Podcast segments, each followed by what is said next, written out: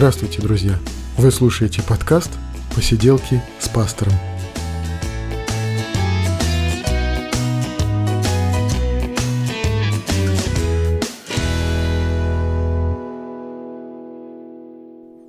Двадцать седьмой выпуск посиделок, и мы говорим о христианстве, о его истории, мы говорим о том, что с нами происходит, о том, что нам интересно, мы говорим о священном писании, и вот сегодня мне хочется поговорить о таких двух способах бого богопознания, а как мистика и схоластика. Те два способа, два варианта, два конкурирующих направления а, богопознания в христианстве, которые сформировались практически в самом начале христианской истории и трансформировались э, на протяжении христианской истории, и сейчас мы об этом и поговорим.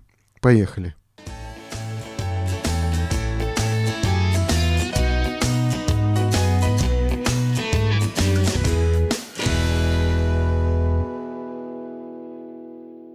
Итак, прежде всего, что же такое мистика, если мы говорим не о том, что там показывают на РЕН-ТВ, например, а если мы говорим о, о христианском э, словаре, да, что же такое мистика в этом смысле слова, в христианском смысле слова? Это не какое-то ругательное слово или не э, какое-то вот э, обозначение вида ереси такого, но это способ богопознания, при котором человек погружается в размышления о Боге настолько, что Бог открывается человеку в его чувствах, его переживаниях, в его личном опыте.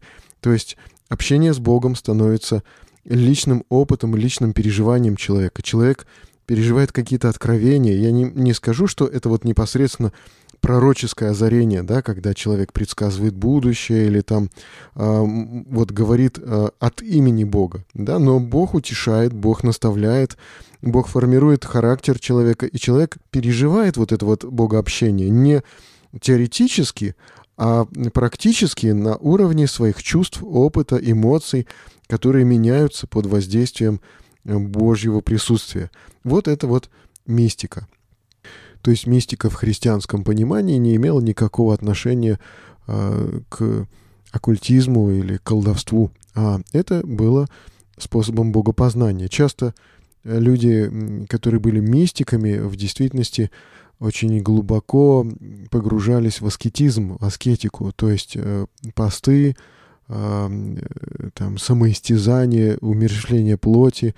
И это связано было с тем, что э, человек понимал, что Бога узнать, общаться с Богом невозможно плотскими средствами, средствами плоти да, необходимо было каким-то образом вырваться вот из этих вот заблуждений плоти, из э, этих желаний плоти, вот, э, которые заглушают Божий голос в человеке. Ну и э, интересно, что потом, уже, может быть, в Средневековье, например, был такой учитель мейстер Экхарт, э, который описал Э, вот этот вот путь э, встречи с Богом, богопознания э, в трактате, в котором он описывал его общение с сестрой Катрен. Она приходила к нему на такие консультации, спрашивала, как ему, ей познать Бога. И тогда мейстер Экхард сначала ее отговаривал, потому что ну, не женское это дело познать Бога, она не должна была этим заниматься. Вот кухня, дети, пеленки. Но вот а, ее желание было столь настойчиво, что он ей начинал объяснять, что вот Бога можно познать только отрешившись от всего земного. И э, потом э, говорил о том, что э, вот как отрешиться от всего земного. Ну, по сути, он верил в то, что человек — это такое сложное, сложное существо, в котором внутри, в его, как бы в сердце, в разуме, как бы находит отражение весь мир — и фактически необходимо было отказаться от всего мира, да, для того, чтобы встретиться с Богом, потому что Бог же, Он не в мире, а как бы вне его, да, поэтому для того, чтобы встретиться с Богом, нужно покинуть этот мир. Фактически вот этот вот поиск Бога через отрешение от всего, а, от э, собственного «я», от собственных желаний каких-то, от, э, от э, окружающего мира, который человек перестает воспринимать, да, от каких-то авторитетов.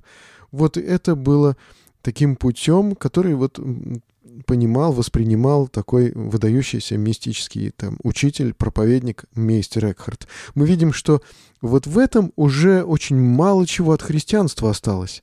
Это скорее что-то восточное, но на самом деле восточные идеи никакие не, при, не, не проникали вот э, э, туда, в голову мейстера Экхарта. Это скорее было все-таки что-то основанное на Платоне и дальше переосмысленное уже через современное мейстеру Экхарту христианское богословие. То есть э, он использовал священное писание в своих проповедях, но э, как часто использовали э, священное писание проповедники того времени, то есть выдернув из контекста отдельную фразу и на ней строили полностью э, и проповедь, и фактически собственное свое учение какое-то. Э, я вижу, что к священному писанию эти люди обращались очень мало, э, но больше интересовались личным опытом э, в, в этом вот таком умершлении плоти и аскетизме, тоже искали не вот какого-то христианского, вот это, это не было лишь только, как часто сейчас воспринимают, работа над собой – а, обретение как бы контроля над собой, над своими желаниями, над своими мыслями. Это было что-то большее, это было уничтожение собственных мыслей, собственных желаний, это было э, уничтожение собственной личности. И э, дальше, когда э, мейстер Экхарт описывает э, эмоции вот этой сестры Катрен, которая переживает вот эту встречу с Богом якобы, то можно увидеть, что она перестала быть личностью даже, вот перестала быть человеком, хотя при этом чувствует такую эйфорию, что она познала Бога, познала весь мир, и э, все, все предметы этого мира, все творения вдруг стали ей близки и понятны, но это вот э, чувство озарения, эйфории, при этом оно очень странное какое-то, то есть человек лежит без движения, в течение нескольких суток, и люди задумываются, не стоит ли уже хоронить эту женщину. А, но мейстер Экхард говорит, ну, это такое бывает с людьми, да, при, при таких вот случаях встречи с Богом, да, потом она, когда приходит в себя, вот чувствуется, что она немного не в себе. Но это, то, что я пытаюсь описать, это какие-то крайние такие случаи вот такого мистического поиска Бога. В целом же вообще любое, люб, люб, любое познание Бога через откровение, через личное переживание, любое познание Бога через э, ощущение Его присутствия, Его прихода в твою жизнь, Его общения с тобою, вот это уже э, можно назвать в каком-то смысле христианским мистицизмом. Вот в противоположность э, такому э, познанию Бога через ощущения, мы поговорим еще о схоластике, которая в чем-то противоположна, а в чем-то соединяется с мистическим таким переживанием. Потому что схоластика, это само слово, происходит от греческого слова схол, школа, и схоластикус, как ученый. И, и изначально это э, способ богопознания в том, что человек видит, в том, что а, доступно органам а, зрения, в том, что доступно органам восприятия, то есть окружающий мир, из которого человек делает какие-то логические выводы, какие-то логические построения. В основе схоластики лежит логика, и логика, прежде всего проработанная греческим философом Аристотелем, и в основе схоластики лежат логические доказательства бытия Божьего, и схоластика, как э, такой способ научного мышления, также в себя включает э, очень серьезную работу с источниками. То есть э, богослов, ученый, он размышляет над тем, как он может сделать выводы, и выводы он делает логически из того, что открыто всем, что как бы доступно а, взору и доступно восприятию окружающий мир. И выводы он делает из догмы, из священного писания. На основе догмы можно построить э, какое-то логическое предположение, построение, да, и доказать какую-то особенную другую какую-то мысль. Э, и вот так, э, поскольку обучение в средневековых университетах строилось вот по схоластическому такому методу, путем диспутов студенты брали какую-то тему, диспутировали, и как бы получался такой поединок богословский или интеллектуальный поединок между студентами. Преподаватель выступал как рефери, как судья, и студенты приводили свои доводы, аргументы. Эти аргументы должны были быть логичными, и э, студенты очень часто использовали отсылки к авторитетам. Да? При этом в споре э, каждый авторитет имел свой определенный вес. Может быть, э, твой оппонент э, предъявляет в качестве доказательств мысль какого-то авторитета, да, а у тебя ты как бы его кроешь своим каким-то доказательством, а, твоим обращением к авторитету более как бы весомого, более высокого уровня, да, и таким образом ты доказываешь свою правоту. Таким образом, значит, э, сформировались сборники целые. Например, очень знаменитый сборник так называемой сентенции Петра Ломбардийского, то есть сборник цитат из отцов церкви, сборник цитат из Священного Писания, э, который уже э, студенты и преподаватели университетов сперва писали на него толкования, объясняли, и который уже жил своей жизнью, то есть как бы вот как самостоятельный такой авторитет, сборник авторитетных цитат такой схоластический подход к богословию, к философии, к жизни. Это подход э, очень э, такой детально проработанный, логичный, структурированный подход, э, когда аргументация должна быть очень структурированная, подробная, и каждое положение должно быть, должно опираться на какое-то уже авторитетное, доказанное, общепринятое мнение, да, вот это вот схоластика. Как часто, как часто о схоластике говорится, что, ну вот, и при том это вполне возможно, что был реальный спор или реальный поиск такой э, ответа на вопрос, а сколько ангелов может уместиться на кончике иглы. И вот якобы ученые того времени спорили э, и как бы пытались понять, сколько ангелов умещается на кончике иглы. Скорее всего, такой спор действительно имел место.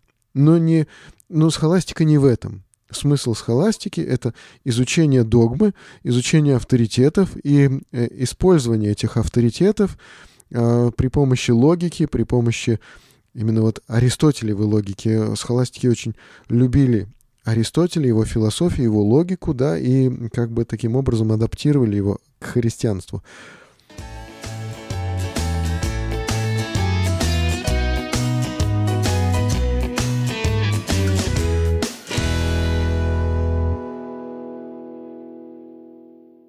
Интересно, что в XVI веке Uh, уже, uh, несмотря на всю сложность uh, схоластики как науки, и как способа преподавания.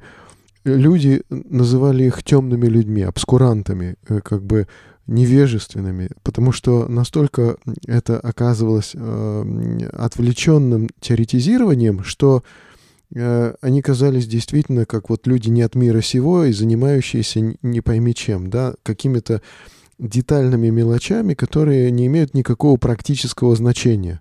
И эти люди воспринимались как темные люди, как обскуранты, невежественные. Хотя их подготовка была достаточно э, интенсивной, достаточно сильной. Вот э, в начале XVI века была издана такая книга «Письма темных людей», и, и говорят даже, хотя книга эта была сатирической, на, э, направлена на то, чтобы высмеять э, вот этих вот схоластов, но, говорят, даже часть их восприняла это как э, реально всерьез письма своих собратьев и э, восприняла их как бы с, с уважением и думала, что в этом есть какая-то реальная ценность.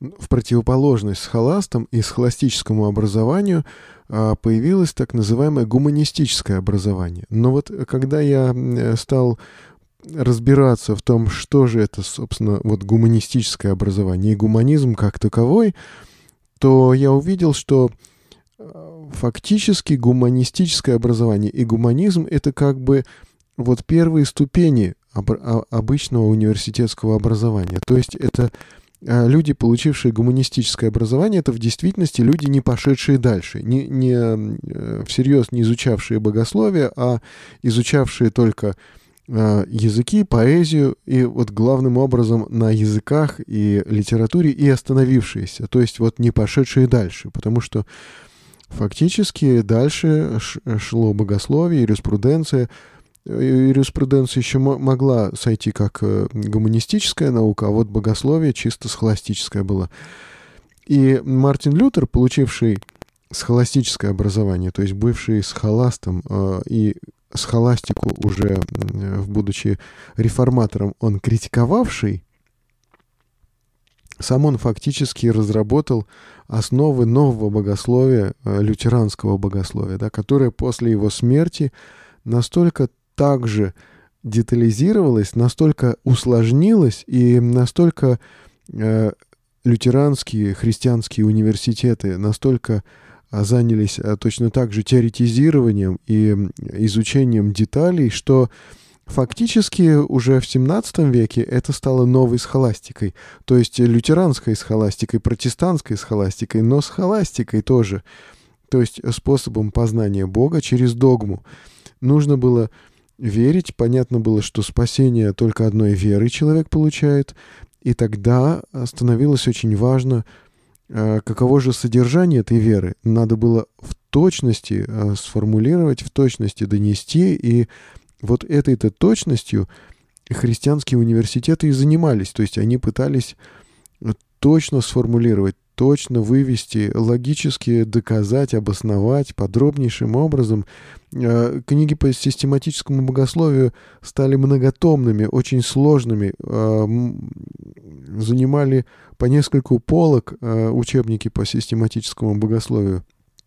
То есть все становилось очень сложно, очень детально и очень сухо в то же время. То есть а лютеранская схоластика, которая вот эм, появилась в 17 веке уже, она э, вполне могла сравниться с католической схоластикой. И что произошло дальше? Дальше произошло удивительное. Дальше произошла реакция на эту схоластику в виде такого движения, которое э, называлось пиетизм, то есть э, движение за благочестие. Пиетас — это благочестие. И вот э, движение пиетистов, оно возвратилось э, к такому э, поиску Бога в личных ощущениях, в личном опыте и в личном переживании. Фактически это были такие группы по изучению Библии,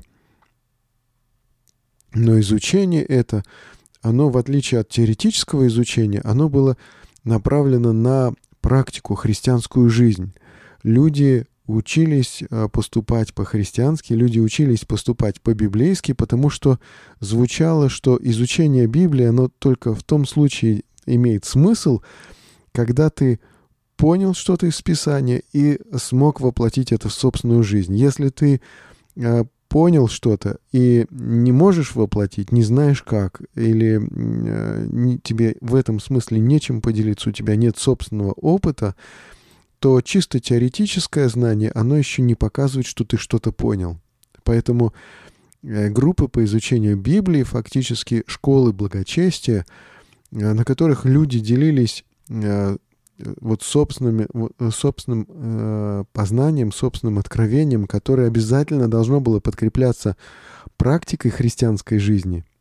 Вот это вдруг стало такой таким креном от э, христианской такой схоластики, уже протестантской схоластики, к протестантскому мистицизму, то есть э, познание Бога через чувство, через личное откровение, личное переживание. Именно там, э, в этих группах по изучению Библии, проповедовались идеи, которые до, до, до тех пор как-то в христианском э, богословии не звучали. Речь шла о рождении свыше – то есть рождение свыше как личное переживание спасения, личное переживание обретения взаимоотношений с Богом, личное переживание вот э, какого-то какого как, какой-то перемены в жизни, э, важнейшей, грандиознейшей перемены в жизни человека, когда он с покаянием приходит к Богу и обретает вот эти новые взаимоотношения с Богом, рождение свыше начало проповедоваться именно там,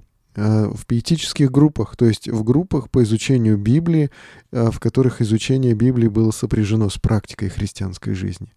Вот это удивительно интересно. И, кстати сказать, именно вот э, пиетисты, вот эти вот христиане, которые помимо церкви собирались на регулярное такое изучение, молитву и обсуждение практики христианской жизни, именно эти люди и приехали, кстати, и в Россию э, немецкие поселения, которые э, образовались в XVIII веке в России, и э, в которых э, вот эта проповедь, она пришла и к э, русским и украинским крестьянам, э, проповедь Евангелия. И вот а, там, а, на территории Украины теперь, Мелитопольская губерния, Молочанская. А вот там а, образовался штундизм, так называемый, от немецкого слова «штунда» — «час». То есть люди, собиравшиеся на библейские часы, «бибельштунден», они назывались, то есть домашние группы по изучению Библии, но такие а, пиетические, то есть когда это изучение не теоретическое изучение, а практическое изучение, и когда люди делятся собственным опытом, опытом переживания, опытом библейского переживания. Вот в таких группах, э, по мне, так соединилась э, схоластика с э, мистикой. То есть познание Бога через догму, через изучение, учение и познание Бога в личном откровении, в личном переживании.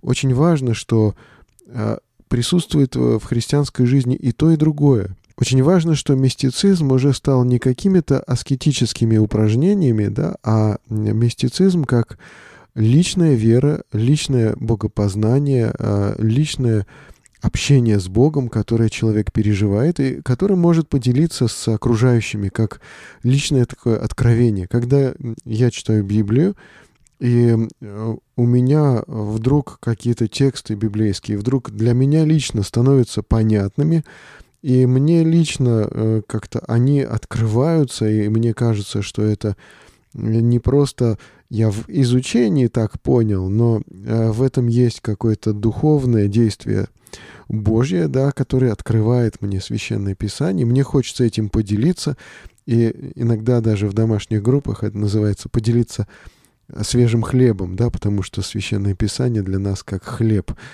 И вот э, возможность поделиться свежим хлебом, то есть свежим Божьим откровением, это вот такое вот э, библейское мистическое переживание. Э, очень важно, что христианский мистицизм, он должен строиться на священном писании, он не должен выходить за его рамки. Э, когда христианин руководствуется Аристотелем, а не священным писанием, да, в, в поиске встречи с Богом, то этот поиск заведет его в ошиб... ну, как бы в... не туда, куда нужно. Если же человек руководствуется священным писанием, то Бог приходит к нему навстречу и э, открывает это писание, потому что писание — это Слово Божье. Точно так же э, здесь же в таких вот группах очень важно изучение догматики христианской, то есть э, во что мы верим, во что верят э, все верующие, да, и какая же вера действительно является спасительной для человека. Это важные моменты, и, и очень важно человеку э, не только не только искать ощущений, потому что ощущения обманчивые, но искать познание, которое базируется, вот как в Библии сказано, на твердом основании. То есть систематическое знание священного писания, это вот и есть христианская догматика теперь. И это твердое основание нашей веры, как апостол Павел говорит, дабы ты знал твердое основание веры, в которой был наставлен. Вот а, это и схоластика. И тут они объединяются. Получается, что вот в современном изучении они могут соединиться во что-то гармоничное. А, и точно так же они присутствует схоластика и мистика, да, то есть э, познание Бога сердцем и чувствами, и познание Бога разумом и э, в теории, они присутствуют в нашей жизни, в нашей христианской практике, и одно без другого кажется невозможным. Невозможно э, познавать Бога в, в чувствах, чувствами, э, не ориентируясь в Священном Писании, не э, понимая его, не э, видя его целостным.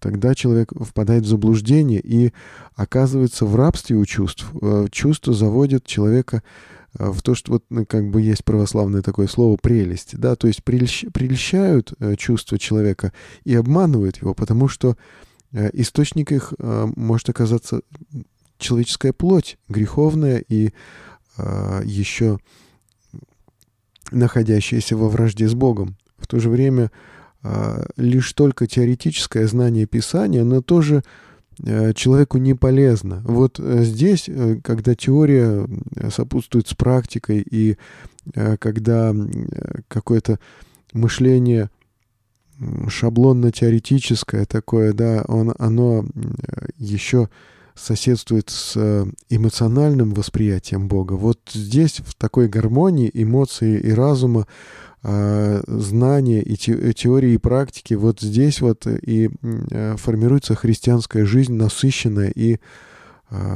всесторонняя такая вот полноценная.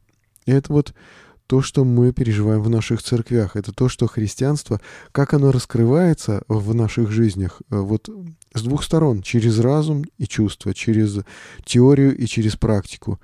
И это наше современная христианская жизнь.